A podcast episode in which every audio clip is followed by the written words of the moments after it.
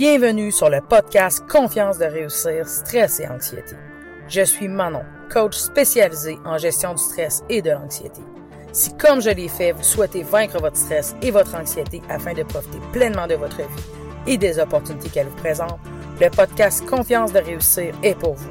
Je vous montrerai comment reprendre le contrôle afin que vous puissiez enfin devenir maître à bord de votre propre vie. Mon message, ayez confiance de réussir. Tout est possible. Bonjour tout le monde et bienvenue à un autre épisode de Confiance de réussir, stress et anxiété. Au dernier épisode, on a vu la première clé pour vaincre le stress et l'anxiété. Si vous n'avez pas écouté euh, cet épisode-là, je vous conseille de le faire parce que les trois clés vont vraiment ensemble. Donc, euh, pour que ça fonctionne, il faut utiliser les trois clés. La première, en plus euh, de permettre de calmer les sensations désagréables du stress et de l'anxiété en quelques minutes, euh, comme je vous ai expliqué, bon, sans maintenir, euh, sans nous maintenir dans le, dans le cycle du stress et de l'anxiété à long terme, cette clé-là nous ouvre la porte aux deux autres clés. là, on l'a vu, bon, on a vu la clé numéro un, apprivoiser. Apprivoiser, tolérer les sensations et les pensées causées par le stress et l'anxiété. Aujourd'hui, je vous présente la clé numéro 2. La clé numéro 2, c'est identifier. Et là, on parle pas d'identifier les causes lointaines du pourquoi on est quelqu'un de stressé ou d'anxieux. OK? Euh, non, c'est pas ça qu'on va essayer d'identifier. Ce qu'on veut, c'est plutôt identifier ce qui maintient notre stress et notre anxiété dans notre présent. Qu'est-ce qui fait que notre système d'alarme interne, le système qui déclenche le stress et l'anxiété se déclenche constamment d'une fois à l'autre? Qu'est-ce qui nous maintient dans ce cycle-là? Qu'est-ce qui, ben, ce, cycle-là qui nous épuise, qui gruge notre énergie? Parce que, bon, euh, on, on se comptera pas de mentir, quand que euh, on vit du stress, quand que à la moindre petite chose qui se passe, euh, ça nous stresse, ça nous rend anxieux, ça gruge de l'énergie. Là, c'est quelque chose qui est épuisant à la longue. Euh, et malgré le fait qu'on rationalise, parce qu'on le sait, je veux dire rationnellement, rationnellement, on le sait que ça n'a pas de sens, puis que ben ça semble être plus fort que nous, qu'on semble ne pas avoir de contrôle là-dessus. Je suis sûre, je mettrais ma main au feu que à quelques reprises, au moins minimum, vous avez vécu du stress parfois ou de l'anxiété, puis que vous vous êtes dit mais c'est parce que je comprends pas pourquoi ça, ça me stresse, je comprends pas pourquoi ça, ça me rend anxieux. Euh, ça devrait pas, je veux dire, les gens vivent ça, pourquoi ça me stresse, pourquoi ça me rend anxieux. Et ça, c'est comment ça que je suis pas capable de gérer ça, ok? Rationnellement, on le sait qu'on devrait pas, mais ça se fait tout seul, ok? On a cette impression-là que ça se fait tout seul. Donc, c'est ça qu'on veut dans la clé numéro 2. On veut identifier c'est quoi qui nous maintient là-dedans? OK? C'est quoi cette petite chose-là qui nous maintient là-dedans? C'est quoi, qui rend ça plus fort que nous? OK? Il y a quatre éléments, entre autres, sur lesquels vous devez euh, porter votre attention et qui englobent tout, en fait. OK? Donc, quatre, on pourrait dire quatre catégories, là, si on veut lui donner un nom. Euh, que si vous portez votre attention là-dessus, vous allez avoir euh, vous allez avoir une très bonne idée de ce qui maintient votre anxiété. OK? Euh, donc, je, vais vous présenter ces, quatre éléments-là, je vais vous donner des exemples aussi pour que ça soit plus clair. Donc, une des premières choses, c'est les comportements évitants. OK? On a une tendance, quand que on vit du stress et de l'anxiété, on a tendance à éviter ce qui nous cause le stress, ce qui pourrait nous causer cette anxiété-là. OK? Je vous donne un exemple, euh, un exemple flagrant pour commencer. Euh, quelqu'un qui euh, vit de l'anxiété par rapport aux autoroutes, par exemple. OK?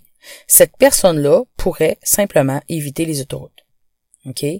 Euh, j'ai vu des gens qui allaient jusqu'à refuser certains postes de travail, qui auraient pu obtenir des postes plus avantageux, mais qui refusaient de prendre ces postes-là, d'appliquer sur ces postes-là parce que ça impliquait de devoir prendre l'autoroute et que ces personnes-là refusaient d'augmenter, euh, d'améliorer leur situation professionnelle pour la simple raison que euh, ça les rendait beaucoup trop anxieux de devoir prendre l'autoroute.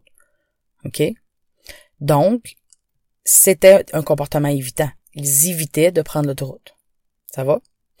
Euh, quelque chose de plus subtil, les promotions. Éviter de d'avoir des promotions, d'accepter des promotions, de demander des promotions, d'appliquer sur des postes euh, qui nous qui amélioreraient notre situation notre situation professionnelle ou même changer d'emploi. Pourquoi? Parce que ça serait beaucoup trop stressant. Et là, là-dedans, euh, on va le voir là, on va le voir euh, plus loin dans, les autres, mais on peut éviter ça et on est bon pour se donner des raisons. On est vraiment, vraiment bon pour se donner des raisons. Euh, c'est ça, parce que là, on va se donner tout plein de raisons pour pas le faire. Et euh, parfois, on va être honnête avec nous-mêmes, et parfois, on va se dire non, non, non, c'est beaucoup trop stressant, j'arriverai jamais à j'arriverai jamais à gérer le stress d'un poste comme ça, ça, va être beaucoup trop stressant. J'ai de la misère à gérer le stress euh, dans mon poste actuel. Donc non, non, je, je veux pas être promu, promu à cause de ça. Des fois, on va être honnête puis on va se le dire.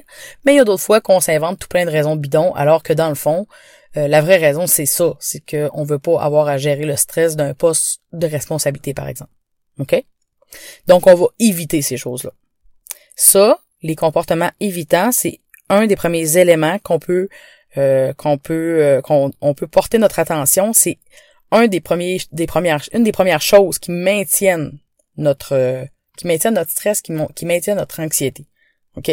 Pourquoi? Parce que notre cerveau, ce qu'il reçoit comme information, c'est Oh, OK, là, il y a vraiment une menace. Donc, c'est correct d'être anxieux, c'est correct d'être stressé parce que si Manon allait vite ça, ben, c'est parce qu'il y a vraiment une menace là, là. Donc, c'est correct d'être stressé, c'est correct d'être anxieux, là. Il y a vraiment une menace à cet endroit-là, là. C'est, c'est, correct. On continue d'éviter, là. Il y, a, il y a vraiment quelque chose là.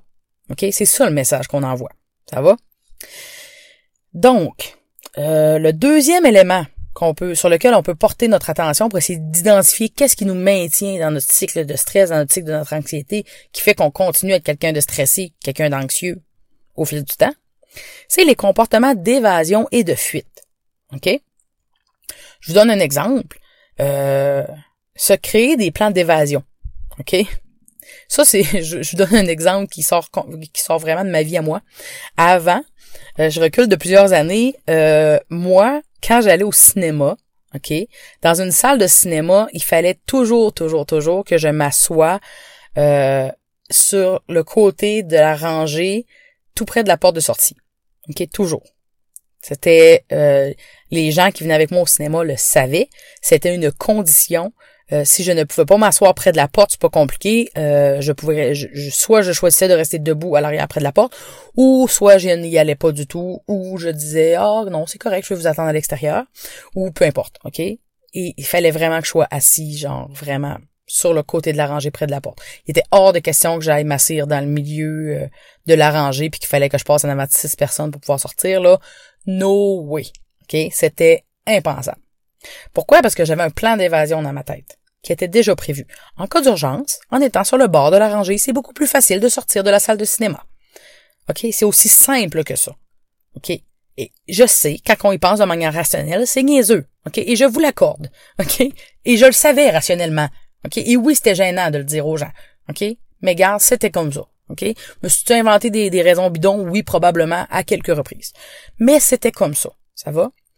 Et euh, je poussais ça un petit peu plus loin, comportement de fuite, comportement d'évasion. Lorsque le film approchait de la fin, euh, c'est bien rare que je restais au générique. Ce qui était quand même dommage, parce que souvent, au cinéma, quand le générique se termine, euh, parfois il y a d'autres scènes qui qui continue des fois dans le générique ou même après le générique. Des fois, on a comme un, ou deux minutes de bonus. Euh, je voyais jamais ces scènes-là. Pourquoi? Parce que dès qu'on approchait du générique, j'étais la première à me lever et les autres étaient avertis. Euh, comptez pas sur moi pour vous aider à ramasser le popcorn. Je ramassais un petit peu et je partais avec ça parce que j'étais la première à sortir de la salle de cinéma. Il était hors de question que je reste pris dans la file à attendre parce que c'était euh, vraiment, vraiment désagréable pour moi. Là, je, je paniquais littéralement. OK? Donc, j'étais la première à sortir et je m'en allais vraiment proche de la porte de sortie du cinéma tout court, euh, prête à sortir. OK? Euh, voilà. Donc, les endroits clos, j'étais pas capable. Et pour moi, euh, être dans une salle de cinéma avec plein de gens autour de moi qui avancent à pas de tortue parce qu'il y a beaucoup de gens à sortir, la porte n'étant pas très grande, donc on attend que les gens sortent. Euh, pour moi, j'étais dans un endroit beaucoup trop clos, donc je ne me sentais vraiment pas bien.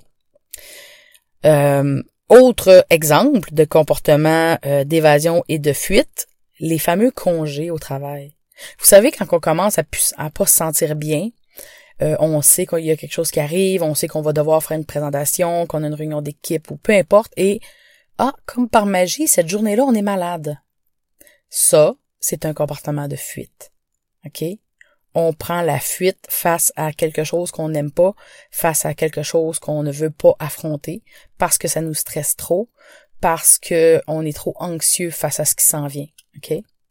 Et éventuellement, ces comportements-là de prendre des congés, parfois finissent par se multiplier de plus en plus souvent. OK? Donc, prendre des congés justifiés par le stress, par l'anxiété. OK? Ça, c'est des comportements d'évasion et de fuite. Et ça renforce cette anxiété-là, ça renforce ce stress-là. Parce que notre cerveau, encore une fois, reçoit comme message qu'il y a effectivement une menace duquel on essaie de se protéger. De laquelle on essaie de se protéger. OK? Donc oui, sur le coup, ça marche. Effectivement, sur le coup, ça marche. À court terme, ça fonctionne. Parce que moi, quand je quittais la salle de cinéma très proche, je fuyais ce sentiment de stress intense, ce sentiment d'anxiété que j'aurais vécu si je serais resté dans la file et que j'aurais dû sortir tranquillement avec les gens. Je l'aurais vécu, là, j'aurais été pratiquement en attaque de panique. Mais en sortant d'avance, je le vivais pas. Donc à court terme, ça fonctionnait. Mon, mon, système fonctionnait mais ça maintenait mon anxiété à long terme. OK? C'est pas en fuyant que j'apprenais à mon cerveau qu'il n'y avait pas de danger. Voyez-vous? Troisième élément sur lequel vous pouvez porter votre attention pour essayer de, d'identifier qu'est-ce qui vous maintient dans cette anxiété-là, dans ce stress-là, c'est les comportements de sécurité. Exemple, vérifier plus, plus, plus, plus, plus. OK? Quand on se met à vérifier plus, plus, plus, plus. Bon. L'exemple typique, caractéristique. Euh, vérifiez, par exemple, si vous avez barré la porte. OK? Retournez voir 15 millions de fois si vous avez barré la porte. Ça, c'est un comportement de sécurité pour essayer de se rassurer. OK? Mais un comportement beaucoup plus subtil, et plusieurs vont se reconnaître là-dedans, vous écrivez un rapport et vous devez vous vérifier plusieurs fois avant de le remettre. Vous vous relisez plusieurs fois. Vous faites lire le rapport à vos collègues. Excusez-moi. Vous faites relire le rapport à vos collègues avant de le remettre à votre patron. Pourquoi vous faites ça? Parce que vous avez besoin de vous rassurer. OK? Moi, quand j'écrivais un rapport, c'était long. C'était long. C'est pas parce que je suis pas bonne pour écrire, là. J'écris très bien. Puis je suis très bonne en français. Je fais pas beaucoup de fautes, là. Je suis, je suis très bonne et j'écris bien, là. C'est pas un problème. Mes idées se suivent. Euh, je suis très bonne. J'ai un esprit d'analyse qui est excellent. Euh, mon jugement clinique est très bon. Euh, tu sais, j'ai à des gens, là. Je veux dire, j'enseigne à des gens. Je suis quelqu'un qui va corriger les rapports des gens. Tu sais, j'ai pas de problème à ce niveau-là. Ça va super bien. Mais, je vais faire lire mes rapports par des gens, ou je vais relire mon rapport plusieurs fois, ou idéalement, je vais faire les deux. Pourquoi? Parce que j'avais besoin, c'était un comportement de sécurité pour me rassurer. OK? Et un petit sentiment de déresponsabilisation aussi là-dedans, évidemment, parce que si je le fais lire par des collègues, puis le patron le lit et me le renvoie, genre, comme de quoi qu'il est vraiment, mettons, pourri, ben, je vais pouvoir rejeter un peu de responsabilité sur mon collègue en disant, ben, voyons, comment ça qu'il a pas vu ça, pourtant je l'ai fait lire? OK? Ça sera pas flagrant, je tomberai pas dans la face de la personne, mais à l'intérieur de moi, je vais pouvoir me déresponsabiliser un petit peu. Voyez, voyez comment c'est, c'est insinueux tout ça, c'est, c'est, c'est subtil, c'est tout plein de petites subtilités. Mais tout ça maintient mon cycle de l'anxiété, maintenait mon cycle de l'anxiété, maintenait mon cycle de stress. Parce que ça, ça m'aidait pas à reprendre confiance en moi par rapport à la production de rapports. Ça m'aidait pas à diminuer mon stress pour les prochaines fois que j'aurais besoin de produire un rapport. Au contraire, ça maintenait ce stress-là d'un rapport à l'autre. Cette anxiété-là était maintenue d'un rapport à l'autre. Et ça faisait que ma production de rapport était longue. Hey, c'est long, là, écrire un rapport, peser chaque mot quand on l'écrit, remettre en question chaque phrase, chaque idée, chaque, est-ce que ce, paragraphe-là suit bien l'autre paragraphe? Est-ce que c'est vraiment ça que je voudrais dire? Est-ce que, et ensuite, faut le relire et le relire et le relire et le faire lire à un et le faire lire à l'autre. C'était long. J'avais de la misère à arriver dans les délais, je vous le cacherai pas. Et là, le fait de pas arriver dans les délais, ça augmente encore le stress. Bon. Ai-je besoin de vous dire que j'étais dans le cycle fois mille? Donc ça, voilà, ça c'était des comportements de sécurité. J'essayais, par ces moyens-là, de me rassurer, mais en fait, tout ce que je faisais, c'était maintenir mon cycle. Mon cycle de stress, mon cycle d'anxiété. OK? Donc moi, quand il a fallu que j'identifie que j'identifie les éléments qui me maintenaient dans le cycle, ben, dans mes comportements de sécurité, la vérification de ces, ces choses-là, c'est sûr qu'il a fallu que j'identifie ça, que j'étais quelqu'un qui constamment devait vérifier, se faire vérifier, me revérifiait constamment. OK? Ça a fait partie des choses qu'il a fallu que j'identifie.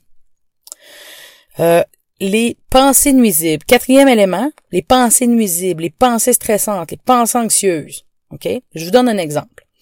Les fameux et si. Et si jamais il arrive ci? Et si jamais il arrive ça? Et si jamais ci? Et si jamais ça? OK? Euh, ça, c'est des pensées nuisibles, c'est des pensées anxieuses, c'est des pensées stressantes. OK? C'est lorsqu'on tombe dans la spirale des ici, dans la spirale d'inquiétude. OK?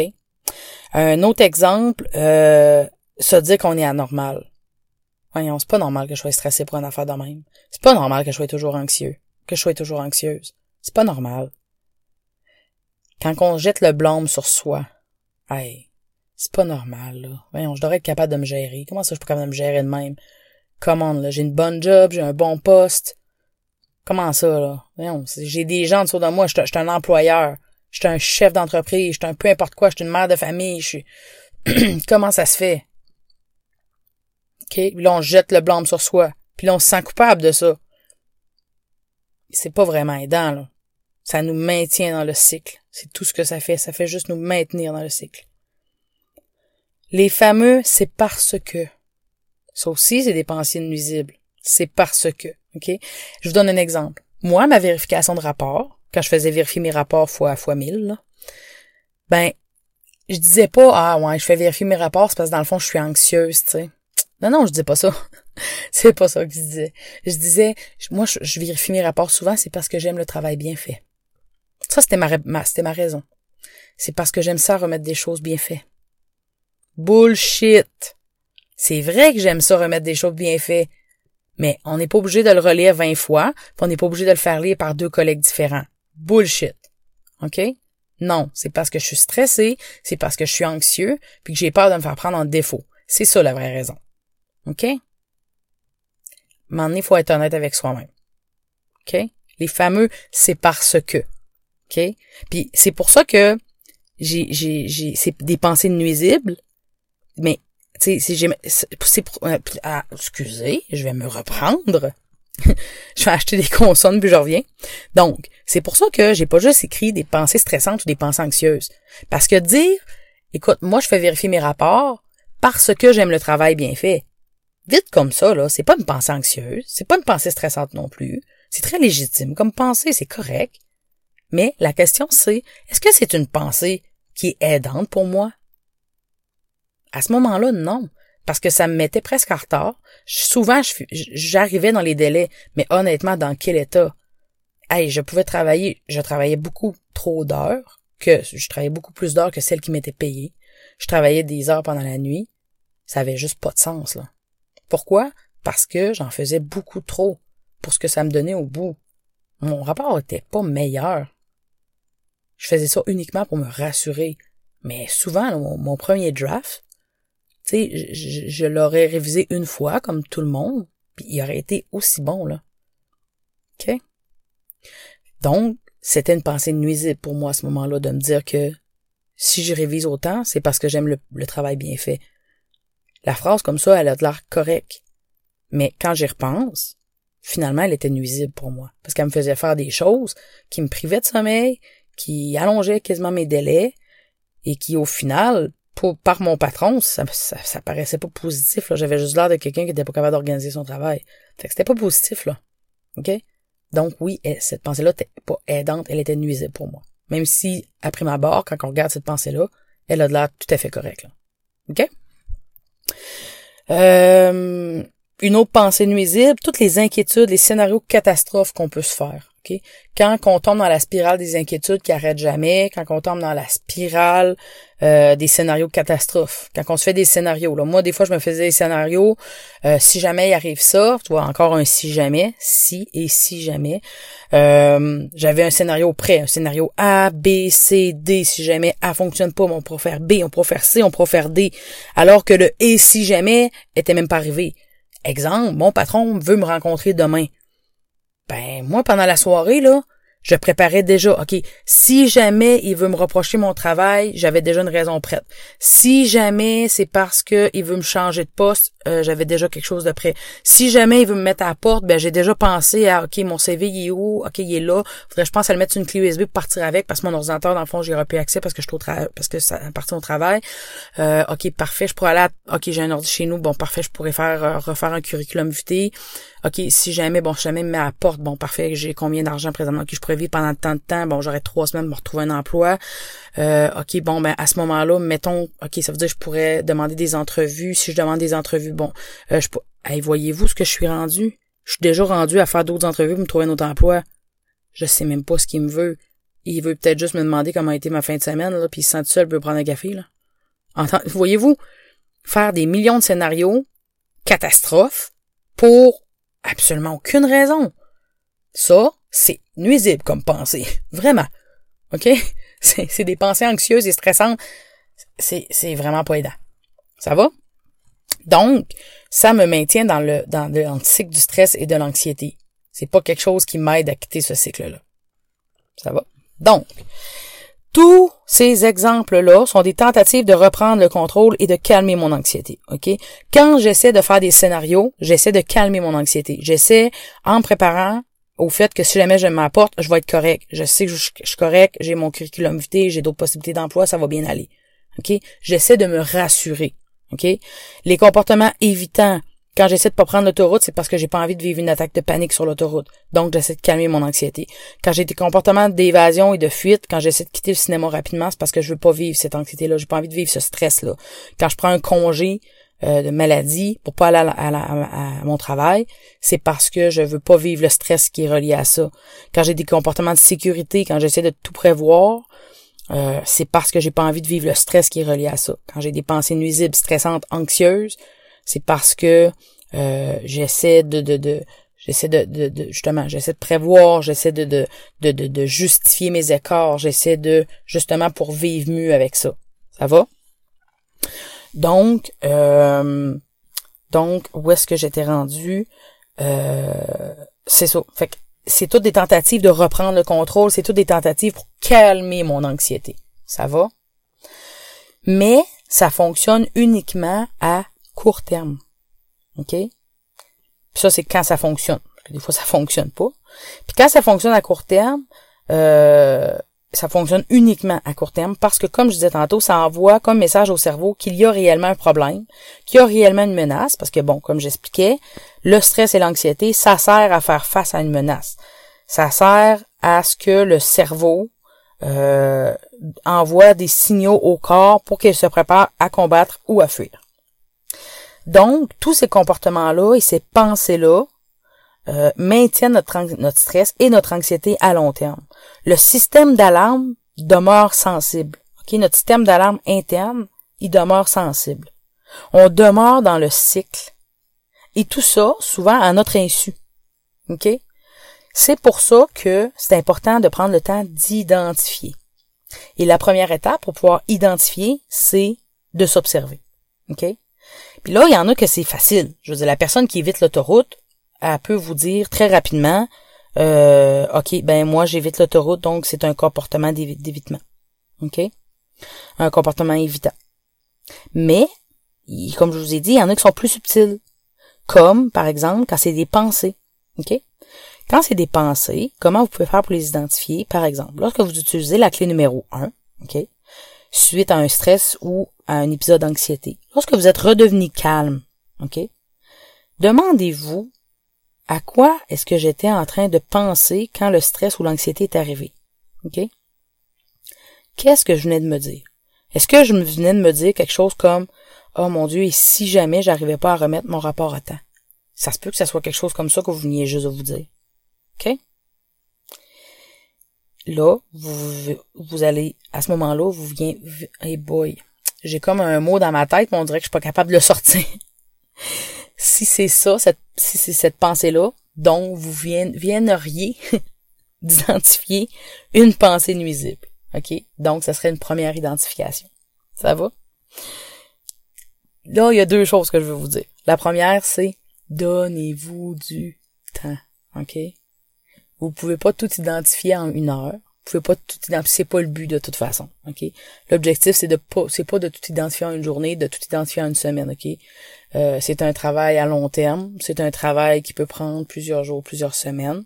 Et même quand on a commencé, même avec la clé numéro 3 que je vais vous parler dans le prochain épisode, puis vous avez commencé à défaire ces choses-là, ça se peut qu'à un moment donné, vous allez continuer à en identifier pareil. Là. Puis là, plus ça va aller, plus vous allez être bon. Puis à un moment donné, vous allez en trouver d'autres, puis etc., etc. Puis c'est correct. Là. Je veux dire, la vie, c'est ça. On s'améliore de jour en jour, puis plus qu'on avance, puis plus qu'on apprend, puis plus qu'on devient meilleur.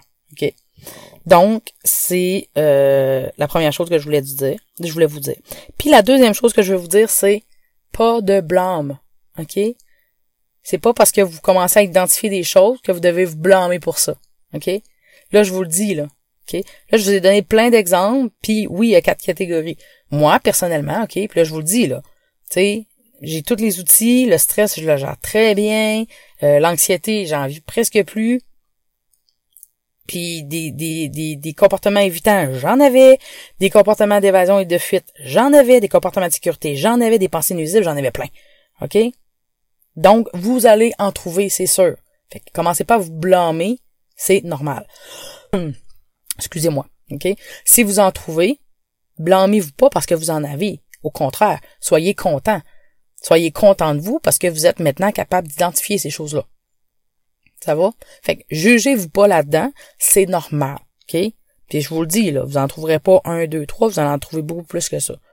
Puis c'est correct, puis c'est normal. OK? Donc, voilà, c'est ce qui fait le tour euh, de l'épisode Trois clés pour vaincre le stress et l'anxiété, partie 2, pour la clé numéro 2, identifier. Ayez confiance de réussir. Tout est possible. On se parle au prochain épisode. Ciao. Vous avez aimé cet épisode? Rendez-vous sur confiance-de-réussir.com. Vous aurez accès à des ressources inédites pour vous aider à gérer votre stress et à vaincre l'anxiété. Si vous souhaitez travailler directement avec moi pour enfin en finir avec le stress et l'anxiété, c'est également sur confiance-de-réussir.com que vous trouverez comment rendre cela possible. En attendant, abonnez-vous à ce podcast pour ne rien manquer